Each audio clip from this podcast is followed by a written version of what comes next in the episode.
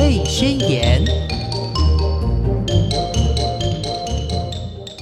今天呢，呃，很开心的跟听众朋友分享小熊出版社出版的《好奇孩子大探索》。呃，其实这个是有一系列的书。那今天呢，黄轩先邀请到我们的责任编辑子韵到节目中，先来跟听众朋友分享《好奇孩子大探索》的这个呃书里面，其中有一篇有一本叫做《原来宇宙这么炫》。我们先来欢迎我们的责编子韵，Hello。嗨，大家好。嗯，其实这两本书哦，一本叫做《未来呃原来宇宙这么炫》，还有《原来人类这么囧》，这个对字念囧“囧”，对不对对对？嗯，好，其实这两本书呢，呃，非常的好读，很适合大概小学生就可以嗯慢慢的来了解了，对对不对？嗯，好，其实这两本书呢，呃，跟听众朋友先来简单的介绍一下这两本书的一个作者好了。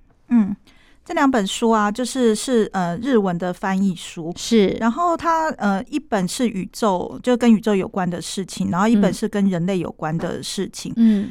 它作者叫做岩谷圭介，嗯，然后他本身是工工科出身的，就是他是理工科的人。是是，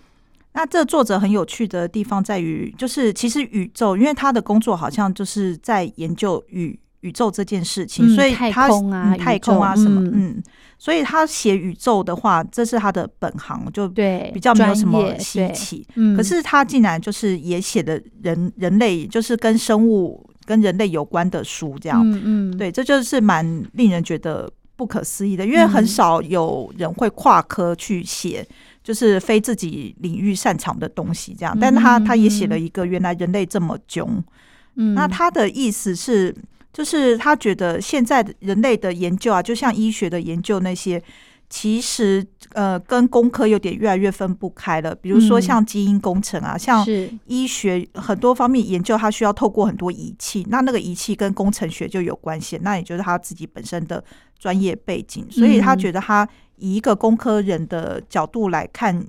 一些人类的奥秘，他觉得是可以蛮宏观的，然后来看待这些事情，嗯，所以他也写了一本就是关于人体啊人类的书，嗯哼，就蛮有嗯。趣的。对，其实呢，我想说，我们节目一开始先来跟听众朋友分享《原来宇宙这么炫》的这一本，好不好？嗯嗯因为书里面呢，它其实呃篇章大概呃八十几则，很对很特别的宇宙知识，对，嗯八十三折的宇宙知识，然后它就是呃有分成一些，当然就是这八十几折有分成，比如一太些主题，对太空开发，然后嗯月球、地球啊，然后可能跟太阳相关啊，或者是嗯更远的的宇宙，甚至是到那个外星人啊，科幻情节，真它就是的有分很多面向来谈。嗯。嗯，其实呢，这本书我看完之后呢，诶，我真的很想跑一趟这个天文馆，你知道 吗？真的吗？ 对，因为想要去看看天文馆那边会不会有更新的一些知识。嗯或者是可以跟这本书有没有谋合的地方，哦或者是说，诶，我可能带着我的孩子，或者是跟我先生去讲，我可能会把我书里面学到的常识、知识，对，诶，来跟他分享，对啊，哎也不对啊一定，可对以不对？嗯 嗯，真的会让人家觉得说，哎、哎、可以到那个天文馆去来，哎、算是验证一下，对，嗯，可以或者是吸收更多有趣的事情，对不对？对啊，嗯或者呢，其实我看完这本哦，有关宇宙这么炫的这一本呢，我还想问一些，如果有科学家，嗯我可以问问他一些问题。哦， 非常期待哦。 真的，真的就是觉得说，哎、这个怎么来？而且你像这本书的作者，他是一位日本人，对不对？对他原本就是研究太空啊，这个 对，呃宇宙之类的。嗯，所以这八十几则的问题收整来的，真的是非常的不简单呢。对啊，我觉得他嗯可以想到这么多有趣的东西，或是把一些比较对专业的东西用有趣的方式写。我觉得是，就是他在他蛮厉害的地方，再对配上那个插图就很可爱。没这错，样，没错。所以呢，对宇宙呢，不晓得大家诶了解多少？嗯其实，呃，不了解也没关系。其实这本书已经讲得很全面了，嗯嗯，嗯，而且讲得非常的细，对，嗯哼哼哼，然后呢，更可爱的是里面有很多大家觉得看完之后，它都它都是一小篇一小篇对的。，蛮好看完读之的，后，对，你会觉得说什么？真的假的？ 对，是这样吗？嗯，哈，就会觉得很多的赞叹这样子，对，对不对？真的，我自哎嗯己有时候也是会，就是想说，是吗？是这样吗？，对，就会觉得说，怎么可能会是这样呢？或者嗯是觉得很有意思的地方，对啊对，好，那我想再问问看我们的子韵哦，你在编这两本，哎，这两本书都是你负责，对不对，对？嗯这两本书都我负责。这两本书的编辑的过程呢，有没有让你觉得呃呃有趣的部分呢？我觉得就是我自己从这本书里面，因为我呃，比如说先谈宇宙这一本，嗯，这本就是我很，我本来也对宇宙的东西就还蛮有兴趣有的，兴趣对啊，对就觉得宇宙很神秘啊，是然后那些很远的星球啊什么的，嗯就觉得很很有趣。所以在看这本书的过程当中，其实我自己也学到了不少，就是是就哦，原来有有这些小知识，就是是还蛮有趣。嗯哼，然后呃，因为我们小熊的科学书基本上一定会找专家审定，审定的话哦就是确保它的正确性，这样就是哦对读要要要对嗯读者不会接收到其就错错误误的的讯资嗯讯，没错没错，对，所以那嗯个哼时候在找呃沈定老师的时候，因为我对语呃天文这一块的专家其实并没有那么熟，后来嗯哼我有去问了一些就是这领域的的老师，就说哎、诶嗯我哼如果要这本书要找人审定的话，是就是大概可以推荐成不约而同的都指向那个呃中央天文研究所的一个一个日本老师叫木下大辅。是他在对台湾吗对，他在台湾的哦那个中天文研究所就是教书。 ？OK，对，嗯不约而哼同都指向他这样。然后我就是上网去查一下他的资料，哦，原来他他其实也是也是天文学家，就是还蛮有名的。哦对他只是。呵呵呵就是在台湾就是工作，在台湾教教书。呵呵所以我就写信给那个木下老师，就是是问他说：“哎、他能不能就是帮我审定这本书？”然后是老师就非常干脆的就答应了，而且哇好处是嗯因为这本书是它原文是日文嘛，是啊所以老师是同时日文跟中文，他两边帮我一起看。哦，对他就是对着，所以他还帮我看，就是翻译有没有教错。算教稿的意思啊，有，我觉得老师看很细，真的有有点像是教稿的意思，哦但是他最主要是他就是一一的检查，因为日本人可能工作就是我们想象中很认真，对，注意细对节，很严谨的。嗯对老师也是，是，而且老师因为他是科学家，所以他对于一些科学理论啊，就是嗯会有他很很执着的地方，就是他嗯可能觉得有些话其实不能这样写，有些话应该要这样写，哦所以老师他都是他都有给予建议，所以有一些呃，当老师的建议跟原原书的内容有点出入的时候，嗯嗯嗯我们就是要呃要更改的话，如果篇幅比较大的更改，通常我们也会问原出版社，就会问原作者说是我们想要跟动跟动哪些地方，这样是，嗯哼通，常会询问原作者的意见，就是尊重对他这样。对， 对，然后所以老师那个时候就是还帮我写了日文信给那个日本的出版社，这样。哦，所以是，就非常的感动，好所以整个审哦，查的过程、审定的过程就很顺利。嗯哼。就很那很这细两啊小本的书花花了多少时间啊？这两本书哦，其实宇宇宙这一本呃比较稍微久一点，因为我、嗯这本是我接呃之前的同事的书，这样，嗯嗯哼嗯，要来来回回耶，对不对？对，，来来回回，其实每一本书的制作过程大概从无到有，可能就是光是就是你校稿那些的，嗯大概要两个多月吧。嗯哼哼对，哼因为就是书的制作其实非常的繁繁琐，是嗯是，那想当然，这个作者他在编这些章节的时间一定又更多了，对一不对定？的，嗯而还有且收集题材啊，什么的，对，而且你还最重要的就是你要去求证呢、对哦，对然后呢，我其实这本呃，原来宇宙这么炫的这本，我看完了之后呢，哇，真的对这个宇宙太空有好多的一个幻想，想 对，真的，嗯因为它里面所讲的全部都是在你脑脑袋里面就可以有一个画面出来，嗯嗯对，他就觉得说，呃，比方说第一篇就很酷，他就说太空人太空开发不简单，对不对？嗯第一章就是讲到太空开发不简单。对，怎么样不简单的方式呢？就是呃，有太空火箭呐、太空站、太空人这些，听起来很离我们很远的这 这些名词呢，其实哦，里面有很多奇奇怪怪的事情。对，嗯，好，我们请子韵来跟听众朋友先来介绍几篇很特别的，好不好？好啊，嗯，有几篇是我觉得还蛮有趣的，是，比如说像刚刚讲那个太空开发不简单，因为对，这本书我有请几个小朋友，就是请他们试读这样，然后给哦感想。大概多大年纪的小 孩嗯、就小学生，就是这这本书的目标读者。 ？OK，很多人就是对于呃太空大便会变成流星这件事情很感兴趣。那什么是太空大便？就是呃在外太空太空站上面的的呃太空人，因为他们也有也有就是。也会有呃想要排泄的需求嘛，啊什当么的然，对，一定会有啊啊。，对，所以那那些那那些大便就是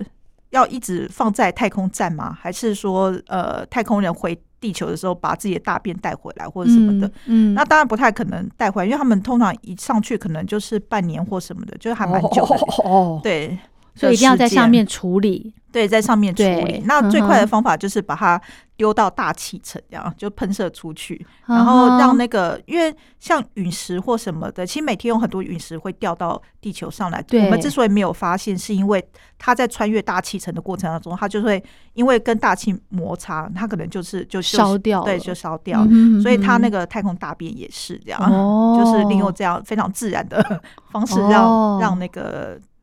呃与地球回收掉的。 OK，好，那你刚刚说的这本书，你有拿给小朋友，就是小学生去看， 对，他们有一些什么样的回馈呢？呃，其中有一个我觉得很好玩的是，就一个小学五年级的，他嗯是说。因为里面有一篇提到说，如果你能够捡到陨石的话，你就会对成为大富翁这样啊的哈这件事情。啊哈，然后，所以他就想说，哇，他为了要，他就说他其实对于上太空没有兴趣，因为你上太空你还要处理自己的大便啊，你吃东西也很麻烦啊什么的，离家又远，所以呢，他觉得可爱哦 对，所以他就想说，那他想要成为有钱人，那他就出发去寻找那个陨石，这样。哦，然后大部分陨石都会掉在一些无人区，比如像南极啊或什么的，所以他就想说嗯自己要去这样。哇，那无独有偶，是我前些天就是刚好在网上与听到看到一篇新闻，他就是在讲说印尼那边有一个人，嗯，呃，他们家就是屋顶被陨石砸，就是砸破了一个洞，这样、嗯哼啊就是有陨石从天而降掉到他家，哇，然后他就觉得。哇，好神奇！而且陨石刚掉下来的时候，就还很滚烫，他还要拿那个大毛巾还是什么的，后就去去把它捡捡起来看这样。哦是，后来他就把这件事情就是抛到网络上去，嗯，很多人就来报价，因为大家都想要买那颗陨石，哈啊哈，就非常多人报价。他最后卖给了一个好像是美国的那个研究，就是专门天文的研究中心的一个科学家，嗯，他以台币五千五百万的。价钱就是是卖出，哇，卖出之后他就成为大富翁，因为在印尼那边可能消呃，他们的物价比较低，所以五千五百万哦对他们而言就算是很高的嗯，收天入。价了，对，所以那个、哦那个男子好像才三十一二岁，哇马上宣布退休这样。 然后我就觉得哇，他这他结婚了 吗？我哎、那他结婚了，他想说他要、哦他要生女儿啊，然后要买房子啊，要什么 OK，的，对他最重嗯哼要他自己的人生规划。哦我，就想说哇，原来捡陨石会变富翁这件事情是真的。是哦对，，所以我就想说，哦，那我也好希望有一天有陨石掉到我家，这样 我也可以那个。 真的，像刚刚呢，这个子韵讲到这个例子，诶，我有想到了，呃，我们天空上不是很多星象吗？有一些星座，那定期呢都会有一些呃某某星就会，比方说流叫什么流星雨，是不是？嗯嗯嗯，然后就马上想到说，那些流星雨都是大便，没有也没有那么多啊，真的。然后我就嗯因为我就想说啊，就原本是很浪漫的，你可以跟流星许愿的那个那个景象呢，瞬间的就幻灭了，你知道吗？。对 对不对？对啊，然后有对个小朋友，他也他也是很喜欢那一片，就是那个嗯大便会变流星，所以他就说， 他就说哦，原来大便会变流星，那我以后跟大便许愿就好了，我就 不用在那边等那个流星。太可爱了。 对啊，好，真的是非常有意思。其实嗯哈，呃，我相信如果听众朋友可以呃手上有这本书的话哦，原来宇宙这么炫这本书，我相信呢，你看完之后，你也会跟黄轩一样，想要到天文馆去来更深入的了解一下，嗯嗯对不对？嗯去呃验证一下，诶，书里面跟我们现在的天文馆里面的一些知识是不是有相符合的地方？对，嗯，好，那聊到这边呢，我想呃请教子韵一些问题，嗯就是说我看了这本书啦，比方说他有一篇他写到说，诶，在六十四页吧，他说地球每年变瘦五万公吨，对，我觉得这就让我们想到、哦、我们要呃，因为就是变瘦五万公吨，表示说它的这个这个体积越来越对小了，对不对？虽然说它有在，我们可能感受不到，但是呢，我觉得这也是给我们一个呃，算是一个警讯，就是说嗯要好好的珍惜资源，对啊，吼真，的，因为地嗯球的变化、虽然以宏观的角度来讲，比如说它每年变瘦五万公吨，这对地球整个而言其实是非常非常非常少量的是的变化。可是对嗯人类来讲，其实它只要稍微有一点跟动，对人家就很大影响。比如说像前些天那个地震。嗯是，对啊，它可能只是地牛翻翻身这样，就嗯，就我们就整个都吓太可到这样。怕了，太可对啊真的怕很了，可怕对，还有呢，就是因为地球的这个会每年的逐渐变瘦嘛，嗯，所以书里面也提到说，只能再住十亿年了。对，嗯所以这个虽然呢，大家那个时候可能都已经呃百年了，但是呢，你知道这种讯息之后，你就会想到说，那那个时候的人怎么办呢？对啊。你要搬到其他的星球吗？所以现在有那个什么火星移民计划啊，嗯，就是想说最近的话，应该就是火星是最有可能的了。，是，对，所以它呃，现在就是有很多就是在探寻火星有没有生命啊，然后嗯火星是不是适合人类居住啊，嗯哼就有很多嗯哼火星开发的那种研究嗯哼出现这嗯样。啊哼哼哼，对，好酷哦。嗯，还有呢，我觉得还有书里面有提到说，有一篇写到这个小行星嗯，撞地球，它其实就是有一些，对，它也算是陨石吧。对，小 行星超级大对陨石，他说，只要这些小行星只要有一颗撞到地球的话，你生物就会全部都灭绝，对啊，好可呃怕哦！地球上就是曾经有出现过这个大灭绝啊，这地嗯，恐龙恐对，龙就是是恐龙时代吗？恐龙的对，听对不说对？就是目前比较有科学证据研究，恐龙之所以一瞬间灭亡，就是因为对，被陨石击中。嗯哼，因为陨嗯石哼击中，它可能是就是呃看大小颗，对大小。那当初那颗也许是特别大，哦然后它所扬起的那个灰尘啊或什么，它是把整个天空就是全部都盖住了，就像我们进入非常严重的沙尘暴，是完全看不到太阳嗯哼光，然后可能时嗯哼间长达非常多年这样。哇，呃所以非常多年哦、对，所以植物就是都死光了。对那吃植物的恐龙也死了，是，所以接着肉食动物它也死掉。所以嗯哼那些恐龙，因为恐龙它那么高大，它一天要吃东西一定特别多。。对对，所以最后存活下来是反而是那种小小的，哦，对啊，的那等于种小说生物这样，什么都是重来了，全部都对归零了，对不对对对哇，所以就从这个诶单细胞生物开始重新的来演化、诶呃，也没有到到那么哎嗯夸张，因为那个时候有一些小生物，比如说那个时候哺乳类已经出现了，哦是，可是哺乳类那个时候还只是像小老鼠一样哦，吼吼可是因为吼哺乳类的它的特性，比如说它的体温恒定，就是嗯它不像、呃。像恐龙，它是呃爬虫类，它就嗯是它体温会随着环境变化，就我们叫变温动物。嗯哼，但是像哺乳类、鸟类，它是内温动物，就是我们的维呃身体会维持一定的温度。体温对对，那那个比较有助于在寒冷的情况下存活，嗯哼，而且它因为嗯哼它体型小，它不需要吃太多的东西是，是，所以它反而比较有机会存活。所以在恐龙灭绝之后的那个，我们现在所处的那个新生代，嗯那个新生代就是呃，就像我们现在一样，是是哺乳类，嗯哼就是算足，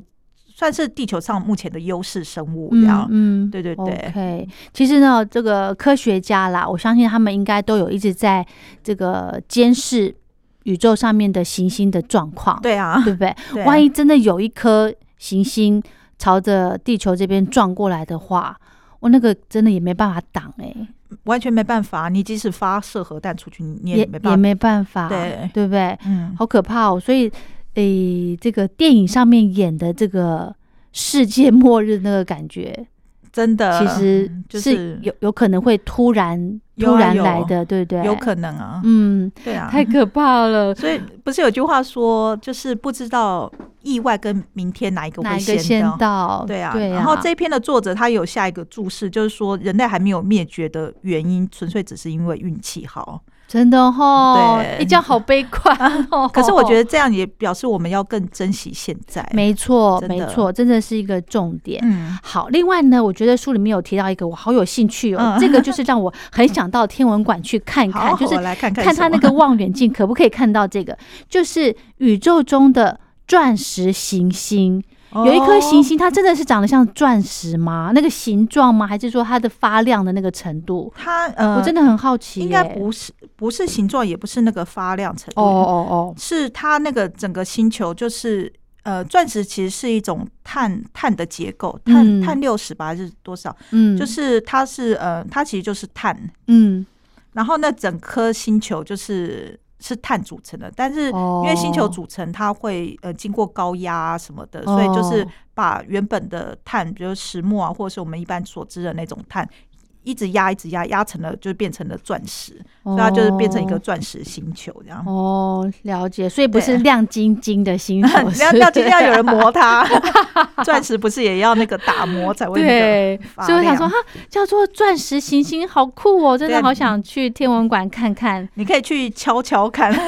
就是如果你有机会去钻石行星，你敲一带一点点回来，你也发财这样。真的，我们靠一点血血，对不对？哎对啊，好，还有一篇呢，我觉得也很特别，就是呃第五十九页的部分呢，他提到说放射性物质其实它是保护了地球的生命，对，这个我就觉得很有意思。哎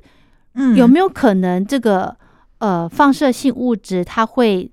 自己会耗损哦？我好想问，如果这个有科学家可以问的话，有？对啊，这你可以问看，这还蛮嗯，蛮专就业的是万一它耗损的话。怎么办？因为它其实是很重要，对地球来说是一个很重要的一个对物质，对不对？那它如果像刚我们讲的，每年地球都会自己瘦变身瘦五万嗯五、万公吨，嗯，那这个放射性物质，它应该也会因为呃地球的一些诶什么温度啊，或什么来有一些对自然的耗损吧，多多少少啦，我相不信。过像呃，以地球来讲话，一些放射线物质，嗯嗯，它其实是会有所谓的半衰期。半衰期就是它是呃，比如说假设它今天的放射物质的程嗯度是嗯十好了，是，半衰期就是一半嘛，嗯就是它从十跌到五的那个时间有多长？哦，对，那通常地球上的一些放射线物质的半衰期应该是还蛮长的，嗯哼，所以你不用担心它一下就就消失 OK 了，它是应该是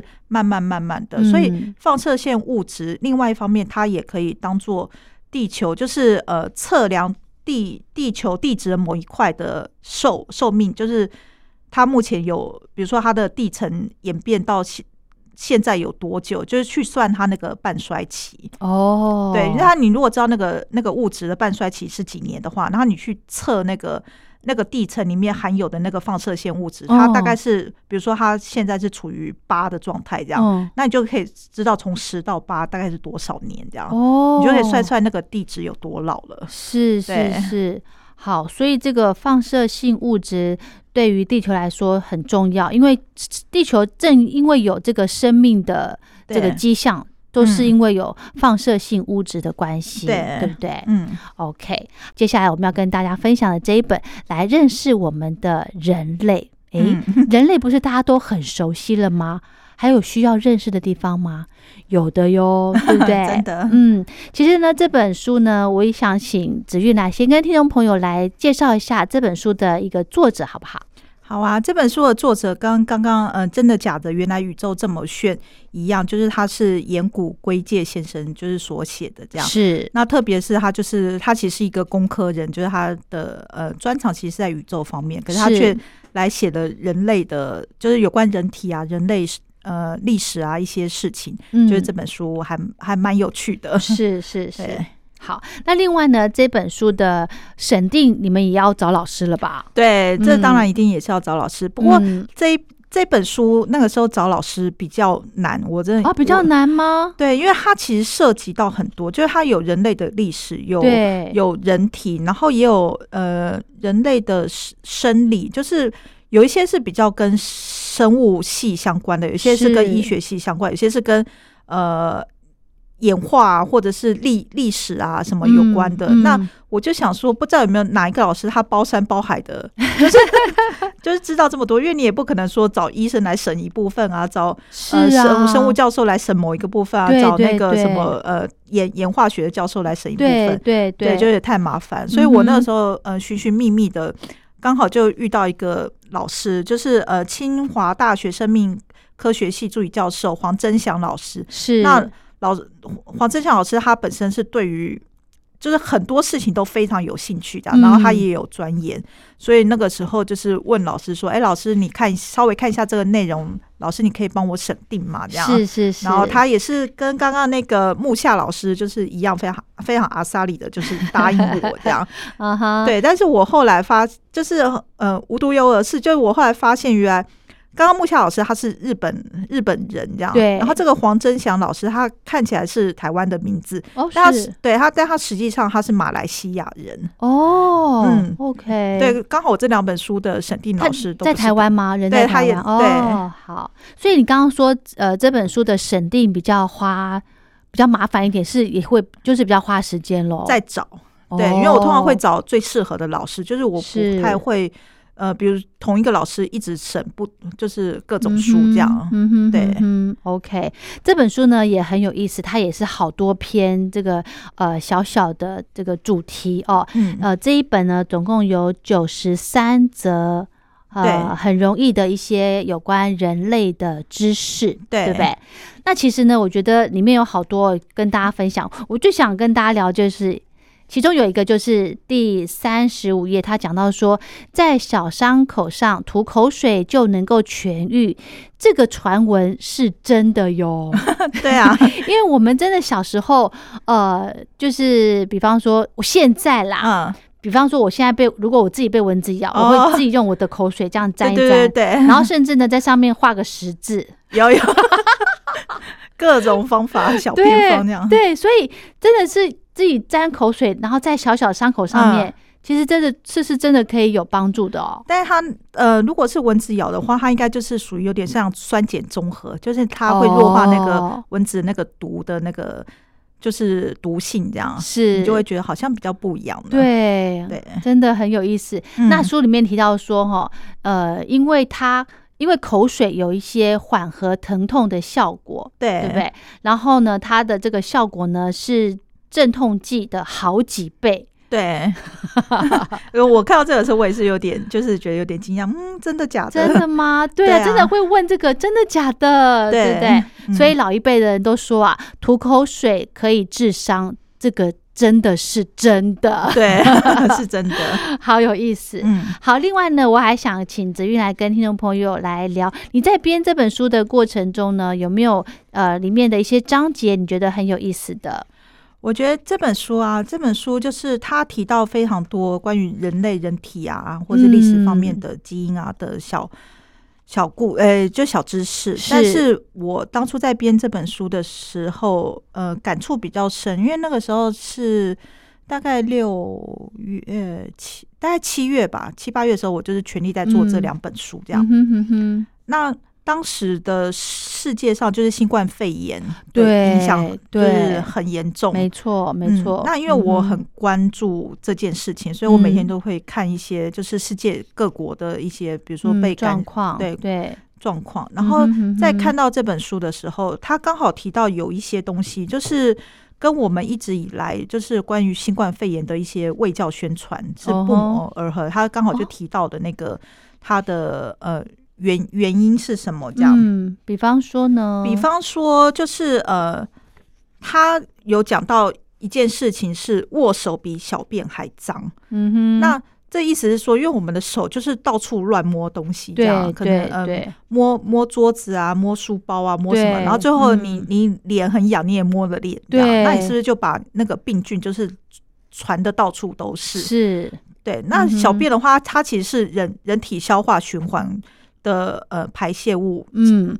其实比就是它是人人体的产出物，嗯，比起你在面到处乱摸的东西，其实小便反而还比较还干干净。净，对，因为我印象书里面有讲到这一段，说小便其实它在人体里面是无菌的一个对，状态，嗯对不对？只是因为排出体外之后，外面的空气呀、还有很多细菌，而导致它变成呃有有带一些菌之类的。对对。嗯嗯嗯，所以，所以他就说着，呃，握手比小便还脏。那这一则就告诉我们说，其实就是让小朋友知道说，勤洗手的重要性在哪里。对对，我觉得这很重要。然后再来就是，他还有提到说，嗯，接吻一次会超过八千万个细菌，这样， 哟八千万，好因为可怕哦！因为你就是一一次接吻的话，嗯，就等于是口口沫互相的呃交流嘛。对对，那那就是我身体里面的细菌会搬到对方的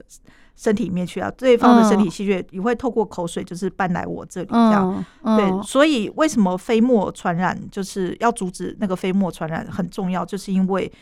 口水里面它其实带有很多不很多的病原菌，就当如果我生病的话。嗯，对，其实是那个病菌是可以透过我的口水就是传播出去，所以嗯哼哼哼呃戴口罩的重要性就是在这里。真的。对，其实虽然到处都有细菌，但是呃，现在一直在强调的洗手还有戴口罩的这个习惯，对，哦，真的不能够马虎，对不对？，对，真的。嗯然后他后面还有提到说，就是呃，人类人类其实一直不停的在在就是对抗各种疾病。是，我们其实比以前古早人的呃来讲话，我们其实平均寿命就是高出很多。以前人可能呃四五十岁就算是很长寿了，然后但是我们现在不是哦平均年龄都已经突都突破七十岁、七是十八是十是，这样。嗯嗯，对嗯所以这表示说，就是现代人的呃现代的医疗技术比较进步，所以我们嗯很多疾病得得以治愈。嗯哼，然后像那种传染病，可是传染病的部分，因为它是呃属于病毒的。嗯病毒它非常的微小，然后嗯就是我们也看不见，我们很嗯难全面的去消灭它。所以它里面对有一篇在讲说，就是人类在那么努力的状状况下，从以前到现在所消灭的疾病，其实只有一种，就是天花，这样就是天花哦，天花唯病一毒唯一一个就是现在世界上再也没有，再也没有，对，再也没有，只有只有，变天花了。嗯哼，其哼余哼的就是呃都还存在，只是可能不是存在，它可能是比较存在在比较呃落后原国家落后比较原始的地方对，他们还有这些这对样。比方说怎么疟疾，对啊，对不对啊，哈嗯还有什么？就是在那个非洲国家，好像还有这个疾病，对，就是还嗯有，对所以嗯，我们想要完完全全的让新冠肺炎消失的话，嗯其实是有点难。我们与、哦嗯，我们与其希望它消失，我们不如就是嗯他这边有提到那个疫苗，疫苗的，就是怎么产生？是吗对，，它是利用那个鸡蛋，嗯，哦，，对它它好，它就是把那个病毒就是。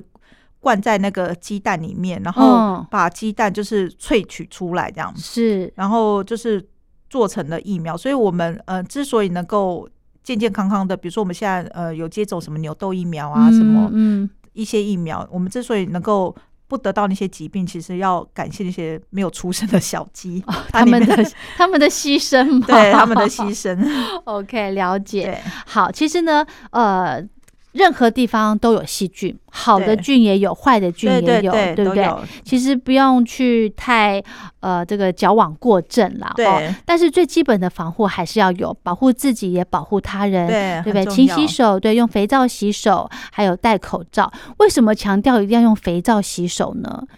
嗯，因为肥皂它是可以就是把病毒病病毒嗯它的表层有呃，我记得它是有有一层油墨还是什么对的，，油墨，对，然后你洗手，你用肥皂洗的时候，肥皂其实它是有它有一端是清油性，是，它可以把那个就是它可以跟呃病毒的那个油墨就是嗯算是结合吧，把它带走。嗯，就是然后让病毒就崩解了，对不对？对嗯，它哼就是嗯会哼被水流就是冲走这嗯样。，可是你这样听起来，这样子的原理哦，感觉病毒好像，诶，很快就被消灭了。对，但是因为病毒它的繁衍啊、复制的速度也非常哦的很快，快，还有变种，对啊，还有对不对？你你如果我一天偷懒，也许它嗯就又卷土重来了。哦，对啊了解。嗯，好，还有一个部分呢，就是书里面有提到说，呃，其实感冒不用对吃药哎、这个颠覆了很多人的想法 吧？我相信，对，其实好，我好像台湾，台湾就是我们一旦生病了、感冒了，第二天赶快去看医生，这样，对因为呀就是鼻塞、流鼻涕什么都很不舒服，对就啊，赶快去看医生。可是其实，在国外、嗯，很多他们就会觉得感冒是算小病，你应该要嗯自己有抵抗力，就是因为呃，目前的药嗯，它其实它不是属于治疗，它是缓和你的症状，比是如说你哦缓和缓和，对，比如说你嗯一个小时打了打二十个喷嚏，你很痛苦这样，嗯那你吃的那个嗯嗯药，它可能就会缓和，让你一个小时可能降到五五六次的哦打喷嚏这样。 ，OK，对，可是真正要你要好起来，其实还是要靠你自己身体的免疫力。真的对免疫系统这个部分，对不对？对啊，所以我们平常就要把这个饮食就要均衡，对要运动，对作息正常。其实这些嗯都是、老生常谈，对，都很都很都大家都知道。可对是啊呢，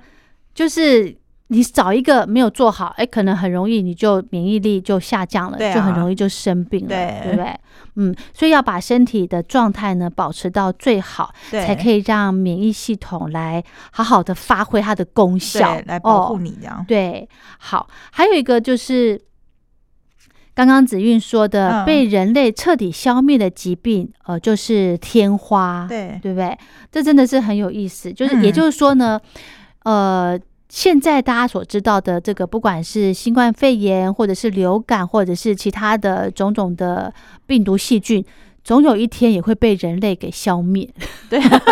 但是那个就是放眼未 来的，对，就要花一点时间了哦。啊嗯， OK，好，那其实预防呢才是最有效对杜绝疾病的方法，对，对不对？预对防的重要性，嗯，勤洗手，然后呃用呃用肥皂洗手，然后对戴口罩，对，不光只是现在疫情的关系哦，嗯，我希望大家可以把这个当成一个习惯。好，其实呢，我们这本书的后面还有提到有一点点的章节啊、呃应该算最后一章吧，提、嗯提到生与死是历久不衰的话哦题。对对对，嗯，其实呢，大家呃，可能现在来慢慢的会比较接受什么是死亡，嗯，对，那对死亡之后的一个想象，嗯，每个人都不一 样。 对，对不对？嗯，有的人觉得说，哦，这个死亡了之后呢，你的灵魂又到了另外一个星球，或者嗯到另外一个空间去了。嗯，或者有的人说，呃，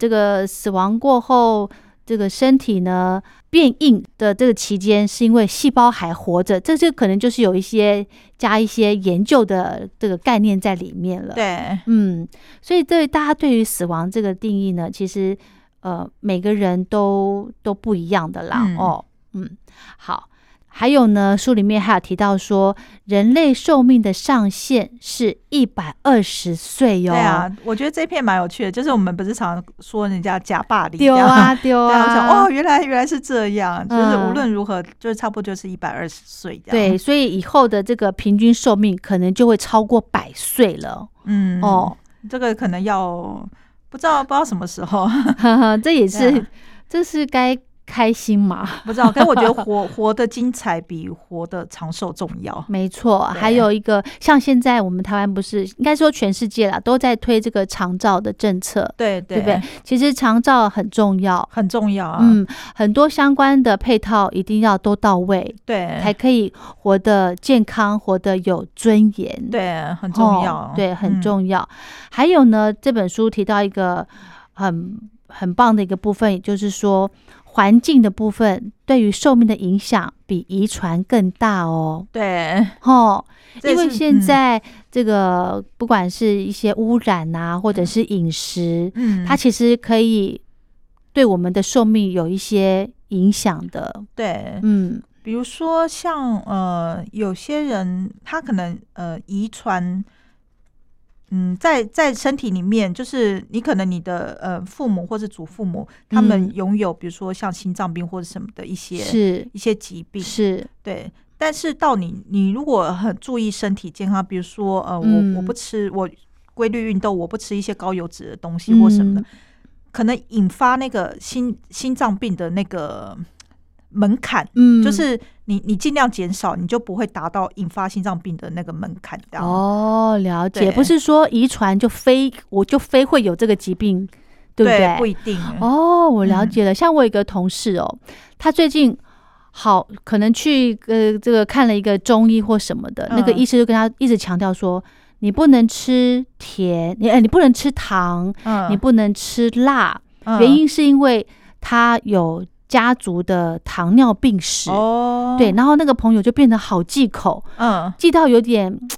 矫枉过正了。有哎、嗯可是其实有一点点淀粉对人体的身体的燃烧是有帮助的。对，因为你要消耗脂肪，你也是需要淀粉，嗯然后你大脑需要思考，它也是需要淀粉转换成嗯，葡萄糖的。是是是，对，对，所以说哦，就像你刚刚讲的，不见得说哦，我遗传家里面有这种遗传疾病，就是嗯呃每一个人都会有，对啊，对不对对？还是要靠你平常的饮食的均衡，对哦，还是可以、呃不要被这个基因所影响，对对，哦。真的，对，还有呢，书里面最后写到说，其实未来的人类哦，很可能长生不老啊！ 哎、我觉得这是一件很恐怖的事情、哎，真的。当你如果长生不老，就是你知道自己不会死的话，嗯，我有时候在想，那我们还会珍惜现在吗？没错，没对啊错，是不没是错，觉得会，反正反正我可以活很久，我是不是就不用好好不把会现在珍自？惜。对啊，嗯，没错，嗯没错。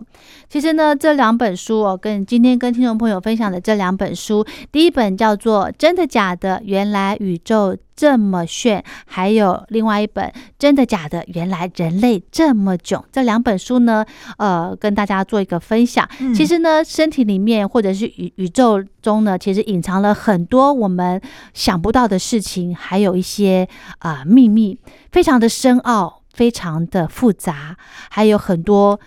没有办法解释的一个现象。这两本书呢，可以让你多吸收一些常识。嗯好不 好？分享给大家。那么今天呢，非常谢谢我们的小熊出版社的责任编辑刘子韵来跟听众朋友介绍这两本书，谢谢您。嗯，谢谢。